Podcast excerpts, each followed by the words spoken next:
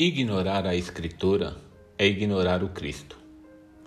30 de setembro é dia de Jerônimo, tradutor da Bíblia para o latim. Eusébio Sofrônio Jerônimo nasceu na Dalmácia, atual Iugoslávia, por volta de 347. Em Roma, estudou latim com o mais famoso professor de seu tempo, Donato.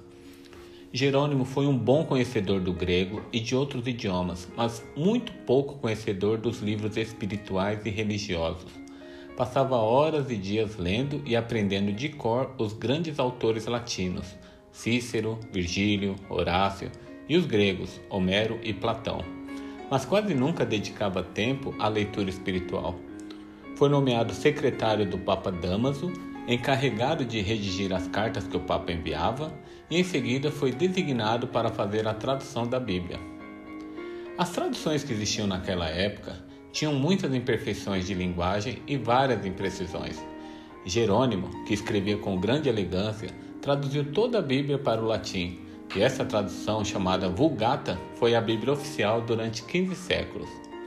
Por volta dos 40 anos, Jerônimo foi ordenado sacerdote Sentindo-se incompreendido e até caluniado em Roma, onde não aceitavam seu modo enérgico de correção, decidiu-se se afastar para sempre e foi para a Terra Santa.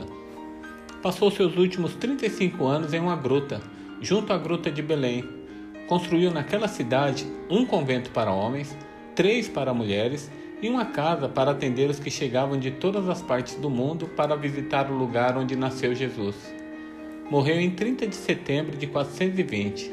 Dizia Jerônimo: Procuremos aprender na terra aquelas verdades cuja consistência persistirá também no céu. Bom dia.